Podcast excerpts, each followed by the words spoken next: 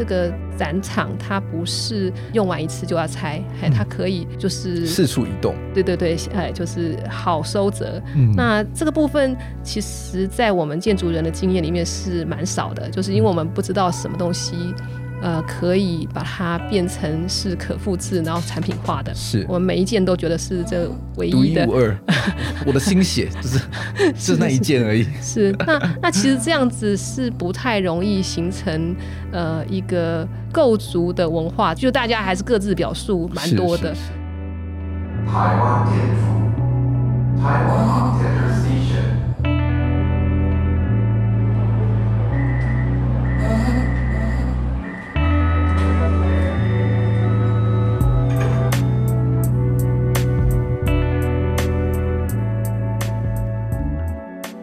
Hello，大家好，欢迎再次收听建筑家 Podcast，我是祥仔。本周节目呢，是我们跟台湾建筑报杂志社共同制播的内容，带你看到杂志专题的幕后，邀请当期编辑、客座编辑或是当事人，来让你听见建筑圈不可不知的事情。那台建杂志呢，从一月的丹麦，二月的台中。三月，我们想要把视野开始聚焦在一个大家生活中常常大材小用的材料上面。那是什么材料呢？我们马上就会揭晓了。在揭晓前，我们要先来欢迎本集的来宾，同时也是本期杂志的客座主编。那说到这个主编呢，只要提到这个事务所的名字的话，我相信大家建筑人应该都知道。让我们一起欢迎大藏联合建筑师事务所的主持人李律之建筑师。大家好，Hello，建筑师，要不要跟大家稍微自我介绍一下？好，就是我们是建筑师，但是我们呃其实一直喜欢这种比较自然的生活。是，那过去呃在宜兰，那十多年前搬到云林，那一直都在乡村的地区这样子。嗯、那过去在宜兰，像罗东市。应该也算是个木都吧，嘿，木质人这样子，嗯、嘿，那所以我们喜欢用木材来设计建筑嘛。那后来发现说，呃，其实台湾所使用的木材，其实百分之九十九点五都是进口的，而且很多都不是比较合法的途径这样子，嘿，哦，是。对，那砍伐别人的热带雨林等等这样子，嗯、嘿，呃，建构我们的舒适这样，那。后来就是呃，我们常用木材，喜欢用木材，然后转到说使用那种像北美材，那它是呃有 FSC 认证的。那那后来又觉得这样的木材其实是碳足迹太远了，是没错。但是对于这个部分，我们其实是并没有什么样的办法，就是说，哎，现代的建筑到底要怎么样能够呃用呃当地的材料，然后从这个比较。呃，传统的脉络去追寻这样子，嘿，那十一年前搬到云林的时候，呃，一方面也是看到在地有一些是地公阿楚这样子的民居。嗯、那我自己小时候家住桃园，其实我是没看过什么地公阿楚，嗯，倒是使用过一些族的。呃，家具啦等等，嘿，那不过呃，可能呃，这种印象已经都还蛮久远的。是是是。那在云林呃斗南，就是那时候发现有一个，其实大概应该有八九十年的呃地公仔厝，那时候老人家还在，还每年上去铺就是那个茅草，嘿，那发现哎，为什么这样子感觉是很柔弱的材料，呃，竟然是可以用这么久，而且它其实是。呃，没有更新，嘿，只是再添加上去，然后竹呢包在那个编竹夹泥墙里面，哎，竟然是这么的颠覆我们过去对于呃这种柔弱材料的印象，嘿，那而且它是呃蛮凉的。那我们那时候就是想说，哎，因为自然材料它其实是透气的，如果呃房子的通风做得好，那乃至于连屋顶都是透气的，透气，然后利用利用坡度，然后来达到防水，嘿，是那。呃，也许现代建筑要用很多很多新的材料，还有很多的方式去达到呃防水。那防水了以后又隔热等等的，就会把呃事情弄得很复杂。可是这种自然的材料，传统的民居还蛮简单的，就是可以达到这样子。嘿，是。就是，毕竟我们现在建筑都追求的绿绿建筑嘛，然后我们用了非常多高科技的手法，尝试去不管是达到通风也好，采光也好。但是其实我们在很古早的时间里面，像刚刚建筑师提到的沟仔厝，我不确定我发音有没有对，因为我台语真的很。地沟仔厝。地地沟仔厝，因为台语真的很烂。对，它其实就是以竹子为基底去建造的一种房舍的形式。那其实，在台湾现在已经很少很少见了。我不知道听众们大家可能小时候啊，或者是回阿公阿妈家的时候有没有看到？那能不能建筑师跟我们分享一下，那地公阿祖大概是长什么样子，让大家可能脑中会比较有画面？传统的建筑里面有记得中国建筑史嘛？就是台梁式的木构，OK 啊，然后还有穿斗式的，它是呃用比较小的这种构件哈、啊，可能是木，或者是来到台湾就用蛮多的竹。是那呃穿斗式的就是呃好像就是用。比较小的跨距，然后把那个那面墙撑起来，变成一个三墙，然后跟那个台梁式，台梁式，譬如说像紫禁城故宫哦，很大的柱子，然后就是很粗的这样的呃梁啊等等的这样子的对比嘛哦，嗯，那这样子的传统的民居，它其实是用很省的材料，小径是。小径的木，或者是甚至是竹子，这样的材料。嗯就可以把它建构起来。那当时当然是就地取材嘛。那也没想到，就是说竹其实是草，这种大草草本的植物，那它又那么坚韧。那好处就是长得快啊、嗯呃，就是木头你要成材的话，没有个二十年，好像还不太能用。是啊，那竹子四五年就成材，那你再不用它，它就老化了。是是是，了解。对，我不知道大家大家听完就是建筑师解释的时候，脑中有没有那个画面？但是如果大家对于这个建筑物有兴趣的话，在本集的杂志里面呢，其实有一篇有提到相关的内容。好，那我们要先回归到这一集的主题，就是竹子。那我们刚刚讨论了很久，大家应该也都听得出来了。其实，在本集三月号的台湾建筑杂志里面呢，就把焦点聚焦在竹子的应用上面。那我相信，可能听众朋友们对竹子的印象，可能只剩下竹筷而已。甚至现在我们竹筷使用的也被政府禁止了，因为要响应环保嘛。所以生活中可能使用到竹子的几率，甚至可能是越来越少的。但回想一下，可能自己小时候十几二十年前，在老家，不管是在阿公阿嬷家，或者自己童年的时候，应该或多或少都有使用过竹子的制品。不管是竹篓、竹蜻蜓，或者是其他的竹子做成的容器也好，或者它做成一些家具、竹凳，对不对？这可能都会是你在老家的印象。那建筑师，你在自己在小时候的时候，对竹子的印象是什么？小时候像你说的竹凳子，然后摇篮，对 对，那看起来是好像每家每户的老人家都会或多或少做一些竹编的工作。是，那呃，因为没有。这么多的商品，啊，那所以其实都要呃自己动手。嗯、那竹子它其实是呃，它比起作为工艺或者作为建筑，它其实是轻巧简单许多，是人人能够上手。那所以呃，应该说在台湾先住民，还有或者是甚至是原住民，还其实呃使用这样的材料是非常的多。嗯。突然想到一个大家可能印象更深刻的，就是小学老师的竹条，大家应该藤条藤条 藤条，竹子的话应该是那个就是抓备用的那一个，爸爸妈妈也会用那个来打小朋友，现在都是禁止的。对，但是为什么这样子竹子制品曾经在台湾很盛行呢？其实好像到现在的时候越来越少使用了。当然，工业化以后，就是大家身边最常出现的就是。呃，塑胶嘛，然后这种工业产品就是大量制造、便宜这样子，嗯、嘿，那使得这个传统这种呃手做的东西，呃，其实是很快的就被呃取代了。尤其在台湾这种说实在是从过去比较贫穷，然后马上要追求经济发展的情况下，其实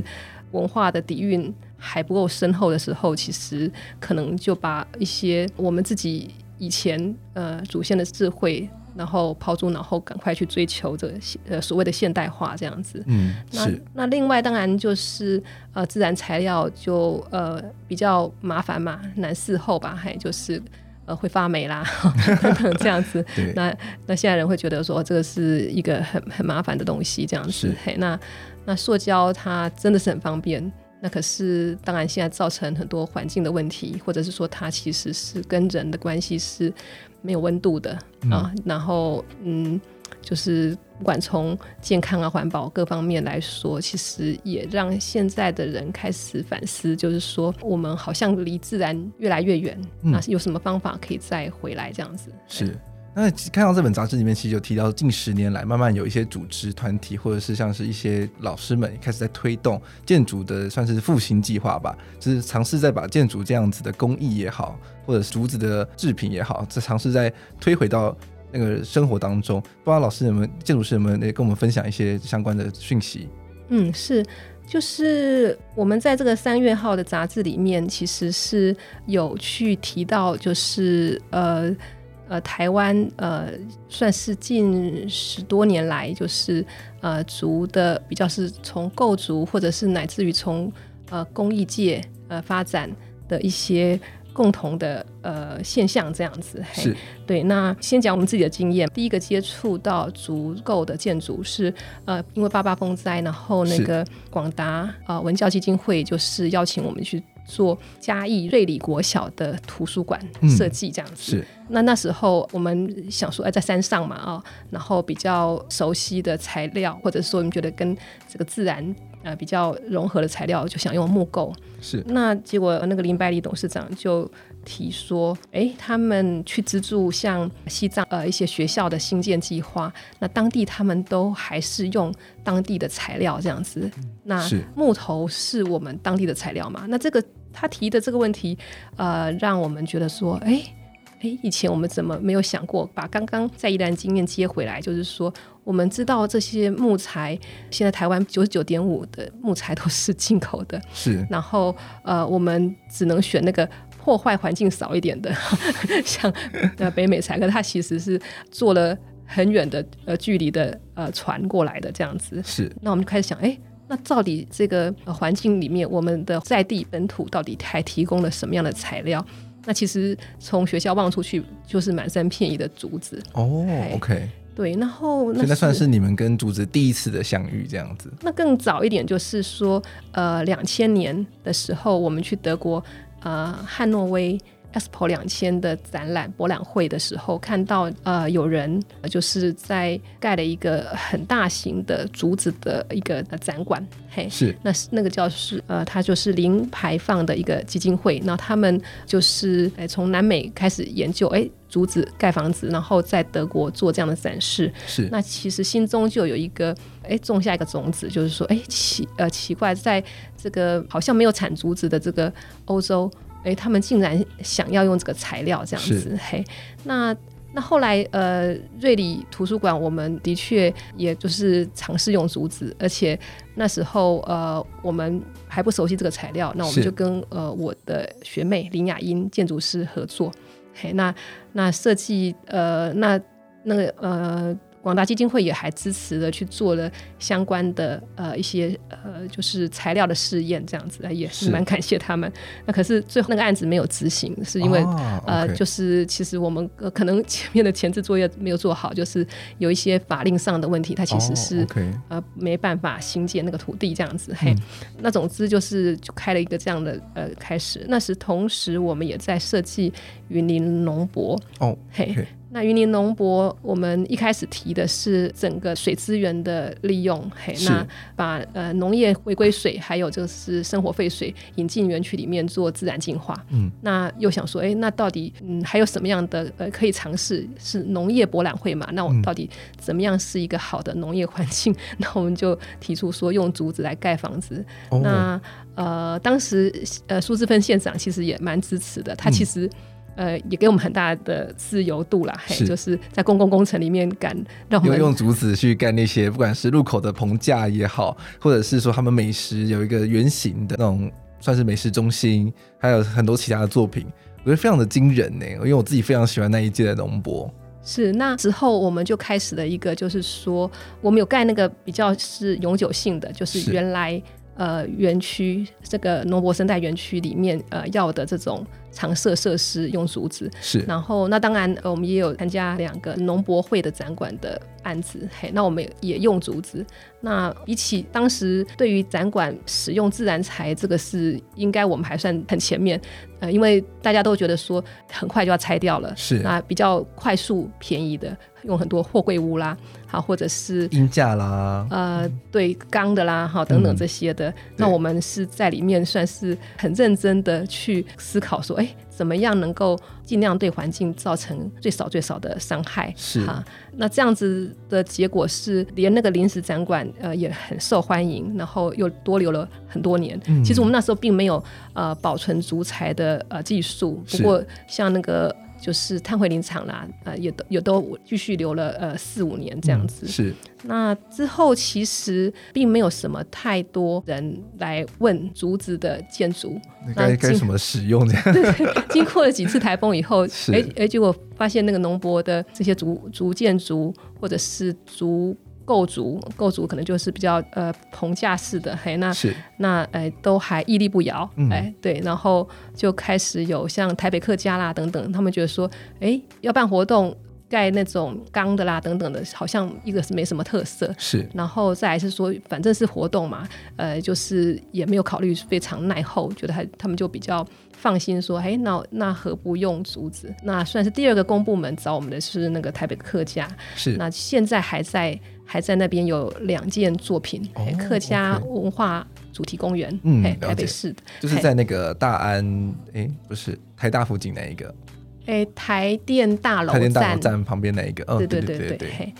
那我自己，我个人就是说，呃，对于就是这种参加就是类似博览会的这种呃装置啊等等，我是哎。说实在是没兴趣，没兴趣的意思就是说，我觉得哎呀，我们建筑师、建筑人应该就是要做那种呃，能够呃适应风土气候，然后呃为这个呃就是使用者喜爱，然后可以比较是长长久久的这样的建筑才叫做建筑嘛啊。那对于那种呃用了呃没多久就要拆的，我觉得这是不太环保的这样子。嗯、那不过呃，因为一般人还是。不太能够接受，呃，就是竹子作为比较正式的建筑，所以这种机会也是不太多。嗯，是。那但是呃，这种在台湾政府还蛮愿意给一些资源办博览会啦，等等艺术节啦等等，所以呃是反而比较多机会是去做。呃，这种类似装置这样子，那可是我们有这种机会，我们都还是尽量把它做成比较构筑一点，嗯，然后呃，并不是。呃，就是为了表现造型，而是哎，真的是提供这个地方呃一个有功能的这样的空间，嗯，所以在偷偷的在装置里面去做构筑这样的行为，嗯，那等到。去年二零二零年桃园地景艺术节，是那因为呃本来是台湾族会呵呵 就是要和世界族会办一个世界族论坛，那因为疫情的关系就没有办。那可是可是因为这件事情，桃园市政府就是就是合作嘛，跟台湾族会合作，就是要办一个。地景艺术节是以竹为主题的这样子，是那也邀请了蛮多艺术家，呃，就是参与这样子。那这一期的收录的作品，其实也也也好几件是那个呃桃园地景艺术节，那是使用竹子的这样的一个就是作品。呃、那没有办法完全收录了，那就是呃有选几位选几个比较比较经典的这样子。嘿，那同时间就是那个公益中心，过去就是大家。感觉上它都是做工艺品嘛，哈，呃，可能就是个竹编的什么艺品，哈，花 花瓶啊，或者是一些什么竹篓啊，对对对，竹篮啊，这些可能生活上会用到的，用竹子做这样子。是，那他们蛮有意思的，就是说他们其实从几年前开始，就是把那个呃茶文化跟竹空间结合在一起。那他们找工艺家。可能就是跟有一点建筑人呃合作，然后做了几个还蛮经典的呃茶空间，用竹做的茶茶空间。嗯，那对公益中心来讲，他们呃也也觉得说这样的方式是还蛮呃创新的。嗯、嘿，那那我我就邀请了姚仁宽组长写一篇竹空间和茶文化这样的专文。那他就呃提出来，这个叫做新日常。生活文化共创。是，嘿，那我觉得这个事情是还蛮有意思的，而且他们的方式也蛮值得，就是呃，就是我们建筑界来学习，就是他们怎么样培养呃工艺师或者是说足空间的创作者啊。是，那呃，他在这篇文章呃里面略略写到，就是过去就是可能邀请比较知名的这种艺术家来做。呃，创作，嘿，可是他们从去年办这种茶亭的这种工作坊，嘿，然后就是，是呃，先要一些年轻的，不一定，也许是素人，也许是本来就是工艺家，或者是甚至是建筑人，然后参加这个呃工作坊，然后做出一个模型，还就是呃了解竹子，然后做创作这样子，然后再经过呃选拔，那选了三位。然后把他们的模型就是给他们一比一做出来，对对对，对，然后那那因为呃这三位创作者他们对于竹的使用也是呃充满的热情，然后可是也没什么经验，那我们就协助他们的作品把它做出来，不管是协助场地啦，或者是说提供材料啦，或者是就是一些那个竹师傅跟他们合作等等这样子，嗯、是那这样的方式就是。呃，其实好像是从工艺，然后到建筑这样的一一个历程，我觉得也蛮不错，所以我就是把这样的一个作品收录起来，然后呃，也请姚组长写了一篇专文这样子。嗯，是，我觉得那个这这篇文章里面其实有提到一个概念，我觉得还蛮有趣的，就是大家对于材料的想，就是竹子材料的想法，都可能说它是一个比较旧时代或是古早的东西，但是他是提到说，哎，我们竹材在现代的意义跟可能性是什么？那我觉得就是在这篇文章里面非常玩味的地方，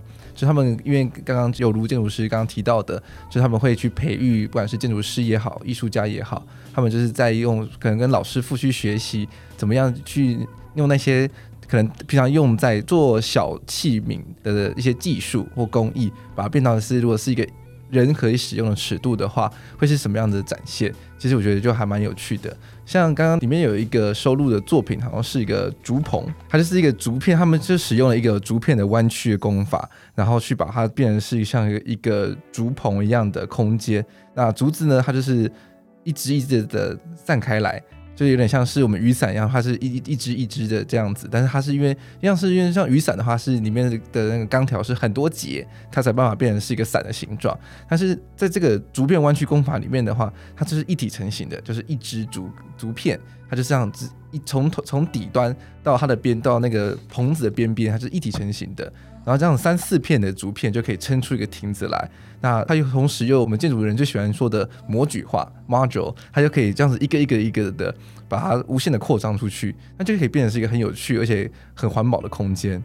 是是是，对。那呃，就是去年的这个呃地景艺术节呢，我感觉是有呃创造了这个平台，就是让公益中心。然后带着就是年轻的这个创作者，嘿，然后呃把他们的作品从室内移到户外，呵 呵对，那也当然也呃更受考验这样子。嗯、那同时间就是呃。台湾竹会就是也去尝试，就是说，呃，做了一些竹的，可也可以说是他作品啦，像有那个陈冠凡技师的那个竹行动展馆，嘿，就是意思就是说，这个展场它不是用完一次就要拆，嘿，它可以就是四处移动，对对对，哎，就是好收折。嗯、那这个部分其实，在我们建筑人的经验里面是蛮少的，就是因为我们不知道什么东西。呃，可以把它变成是可复制，然后产品化的。是我们每一件都觉得是这唯一的，独一无二。我的心血就是是那一件而已。是，那那其实这样子是不太容易形成呃一个构筑的文化，就大家还是各自表述蛮多的。是，是，是。那你要形成一个长期的一个文化，好比我们说，哎，台湾早期的民居。电工阿厨，那就是其实是可复制的。对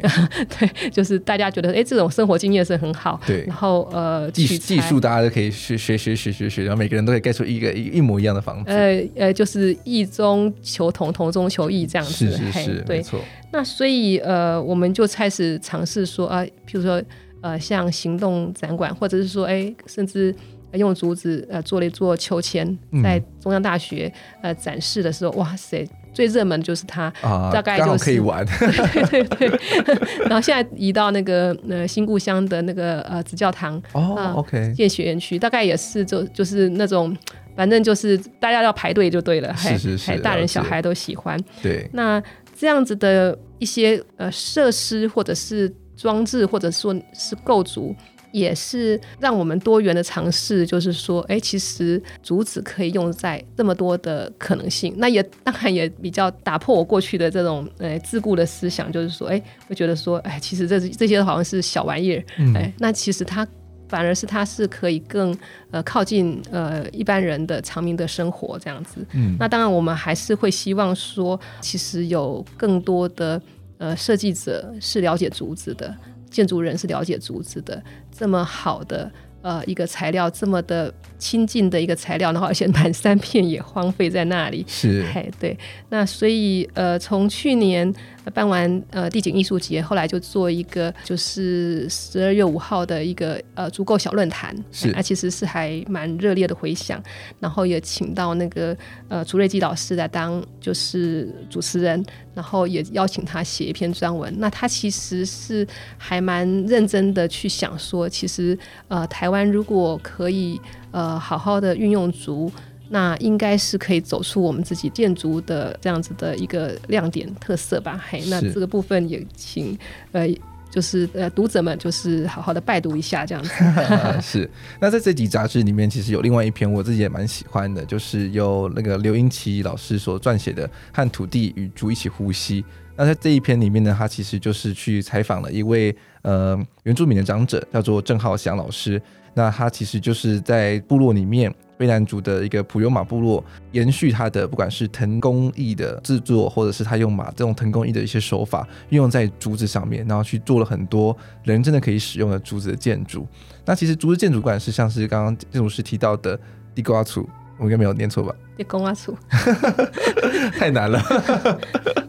对，或者像是原名他们在找时间的话，其实也会用竹子去做，不管是一些呃棚架的空间也好，或者是一些休息空间也好，其实它一直都在我们的生活的脉络里面。那只是我们遗忘掉它了。竹子它其实可以跟土壤同时去做使用，然后去增加它的强度。因为你说竹子如果只是立在土地上的话，它可能就还不稳固嘛。但是你可以再把四周去包覆土，就有点像是我们在灌混凝土柱子的时候一样嘛。就是你要四周还是要有土去把它给包围起来，它才站得稳。但是跟竹子一起利用的时候，就是变成一个更自然的一种建筑的形式。那其实好像台湾比较少见，但是其实好像在东南亚这几年好像也。推动了蛮多像这样子形式的建筑物。嗯、嗯、呃，你刚刚说到就是呃。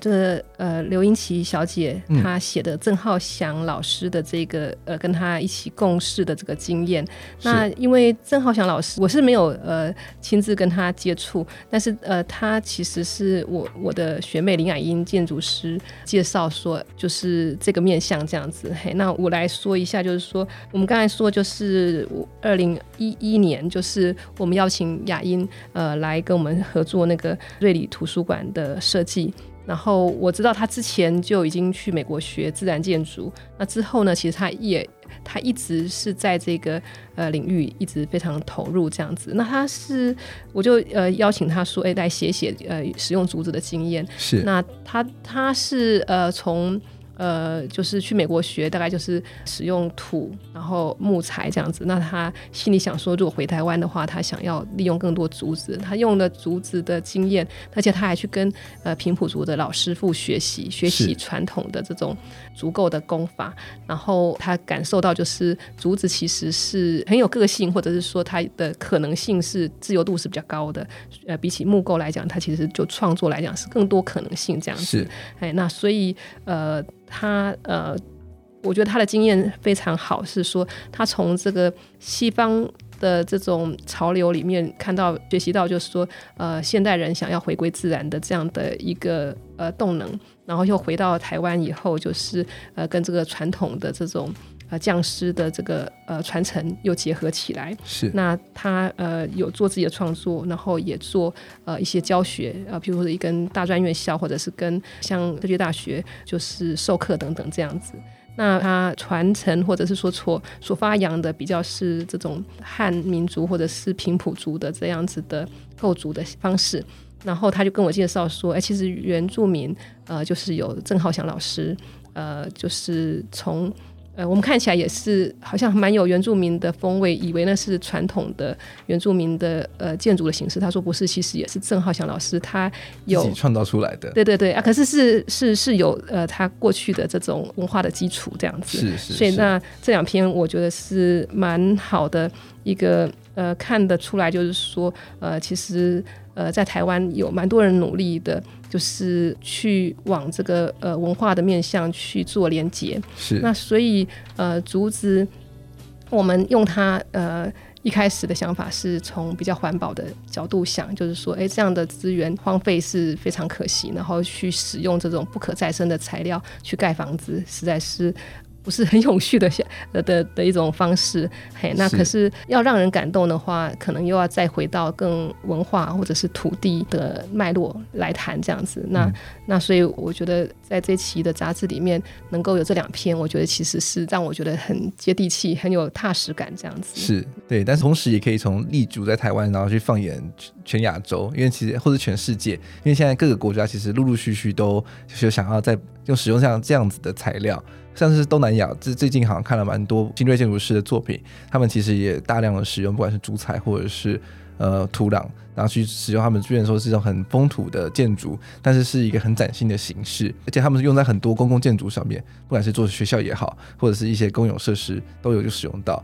那如果再看一个更近一点的，其实香港一直都有像这样子的材料。那其实如果大家常常在看电影港片的话，其实都会看到说，他们香港至今他们的音架很很多都还是是用竹子去去架的，跟台湾现在已经改的都都是用钢构架，已经不太一样。那香港的话，他们其实还有另外一种比较特别的呃的形式，就是他们的竹戏棚。那它的工艺跟它的文化其实也非常深远。那我们在这一集的建筑杂志之中，其实也有收录了一篇，就专门在探讨说香港的竹戏棚呢他们的工艺的结构跟他们的文化是如何的演变。不知道建筑师可以跟我们分享一下这一篇的文章。是我们比较早知道的是香港的音价，嘿，是。香港的开发，我们都知道其实是比台湾可能更先进啊，这样讲也没错嘛，哈，然后盖了很多的高楼，是，嘿，然后得知他们还是用竹音架盖到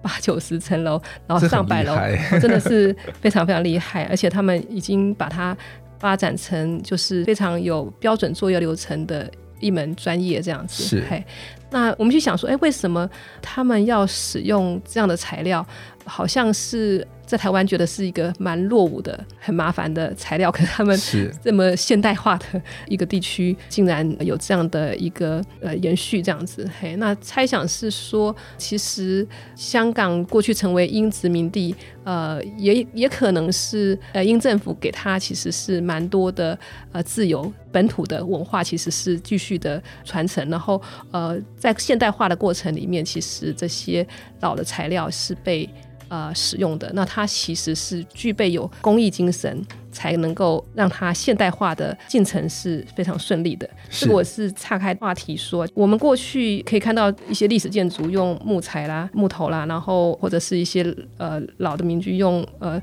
呃竹构，可是好像一个断层一样，就是在某个年代以后，你几乎是没有看到，更更少说是用新的新的建筑用这种。呃，这种呃自然的材料，可在日本，你可能会觉得说，这是非常非常普遍平常的呃木构的房子，是好像呃民居几乎都是这样子。嘿，那当它从这个小的民居再发展成现代的木构的建筑，它其实是没有断层的接轨过去。那就是他们的这种工艺精神或者是工法，其实是不断的在成长的、更新的，而不是断裂的，突然把旧的全部抛弃掉，然后就变成新的。那所以在香港这样子高度的现代化的一个呃区域呢，竟然就是这个竹子的使用，而且他还自己没产竹子呢，还这样的就是延续。我们是觉得说，应该是他们对于自己的一些。呃，传统的文化是很有信心的。那这个竹戏棚之前我是不太知道，那不过就是在编辑的过程里面，就是有一位做自然建筑的这个 Emma 告诉我说，他去香港的时候有去考察他们的呃竹戏棚，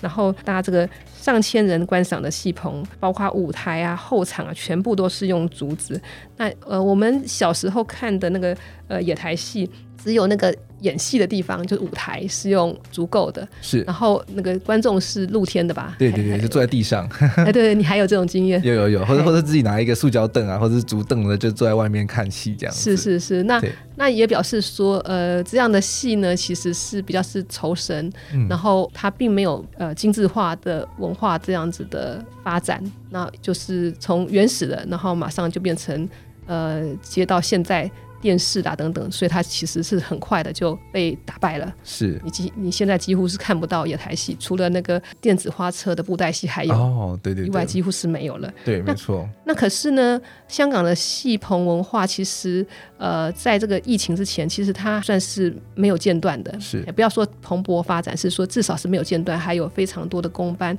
是靠这个搭戏棚为生的，而且有蛮多的戏班。其实他们说是最好的那个表演者是就是能够被邀请去演野台戏的，哦、还比那个上电视的还还要厉害。对对对，因为他们愿意请你来，就是表示说这个是受过市场的一种考验，考验的，对 对对，对嘿，是。那他们把这个戏棚做的就是其实是蛮完整的这种观赏的这种空间，是。连观众席甚至是有呃一阶一阶的这样子，嘿，那也表示就是他们对这种呃戏剧的文化是很重视的，然后呃其实也要花不少钱，嗯，那可能没有办法，一方面就是说你不可能盖那么多这种现代化的剧院在各地。然后啊，但是这种呃临时性跟着这种各村落就是民俗活动呃所发展出来这样的竹戏棚的文化，呃，却是他们的日常生活，而且是他们觉得自豪的，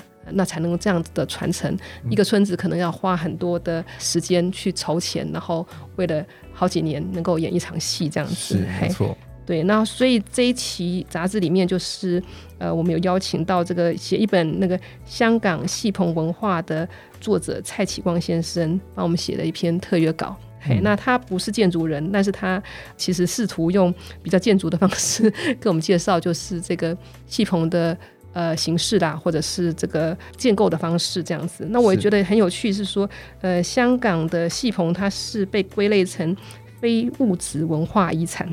非物质文化遗产，哇，那是很厉害。比方说，它真的是文化，真的是名声远播，大家都知道说，这香港这个很有名。是，就是说，他意思是认为这个是一个，不管是这个构筑的一种方式或传承，呃，它不是。盖的放在那里，它是这个工艺是继续是它是重视它是软体的，对对对，然后没错没错，然后当然戏剧本身是非物质是没有错的，嗯、对。那但是这个盖出来戏棚呢、嗯，很有趣的是，它好像就是一个梦幻的场域，然后出现，然后再把它拆掉，然后这些竹子又还有那些材料继续搬到下一个地方再去搭建一个舞台，这样子。是是是。那所以就是说，在东南亚有些地方也是有这种戏棚文化，可是他们很多现在改成呃钢构了以后，其实是不 OK 的。嗯、不 OK 的一个是说，呃，在里面是很热的，哦、这个戏棚不可能吹冷气嘛，是是是。然后再来就是它下雨的时候，其实那个金属的材料是还蛮吵的。哦，对、呃，叮叮当当，叮叮当当的。对对对对，所以那个竹子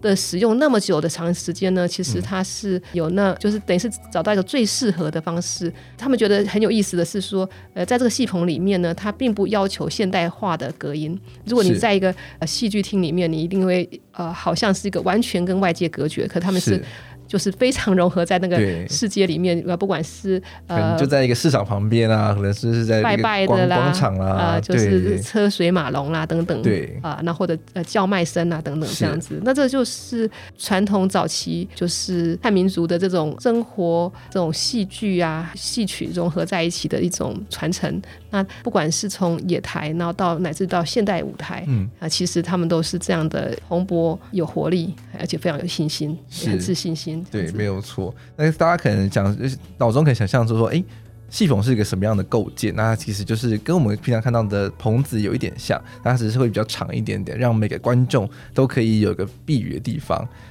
然后，而且大家可以想象说，哎，竹竹棚的话，那应该就很简单嘛，就是个棚架而已。但是不一定，还是可以依据您。就是这村庄筹了多少钱，可以帮你量身定做，看你想。地形有时候不同，对对对，然后它这还有不同的形式，它甚至可以帮你做出来，就是观众席是有高低的，就是前面比较矮，然后后面比较高，这样的话每个人都会看得到，不会被遮住视线。所以它其实有很多种形式的，它其实是一种师傅工艺的的展现，所以它会才会被列为是这种非物质的文化遗产，因为每个师傅做出来的细缝可能都不一样，但是可是这样子的文化却是深植在香港人的心中。是，然后那个 Emma 跟我讲说，她觉得很惊讶。Emma 是做呃自然建筑的一位一位一个一位女士，嗯、然后呃她说呃那个她看那个师傅绑那个竹子的时候，每个都绑得松松的，是，嘿，然后呢、哦、整体是紧的，哎，好神奇、哦，那表示它的构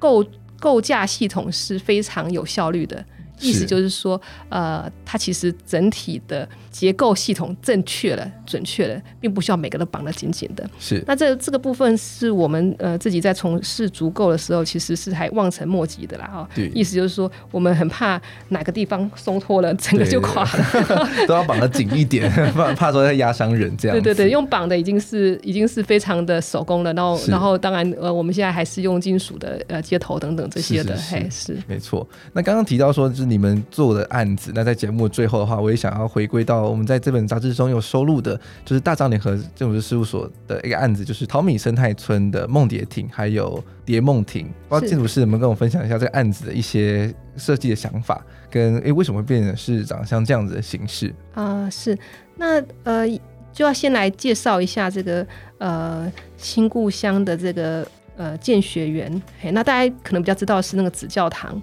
就是九二一地震以后，然后呃呃，普里算是严重的受灾区嘛，嘿，那他们呃新故乡就是陪伴普里的人啊、呃、一起就是重建家园，然后在过程中就是把这个园区把它建构起来，那呃从那个。呃，以这个子教堂，然后呃，邱文杰建筑师就参与在里面，然后后来呃呃，就是当时的一些建构，呃，其实也是邱文杰建筑师呃所参与的。嘿，那到了呃比较近期的话，就是说他们渐渐的从这个诉说这个地震的故事的一个展示的园区，然后慢慢的跟这个当地的农业融合在一起，所以他们呃其实是。在那边发展，就是可能可能呃，现代来讲叫做，比如说社区营造啦，或者是说呃地方创生啊，呃怎么样用当地的饮食啊、呃，当地的呃农作呃去让呃就是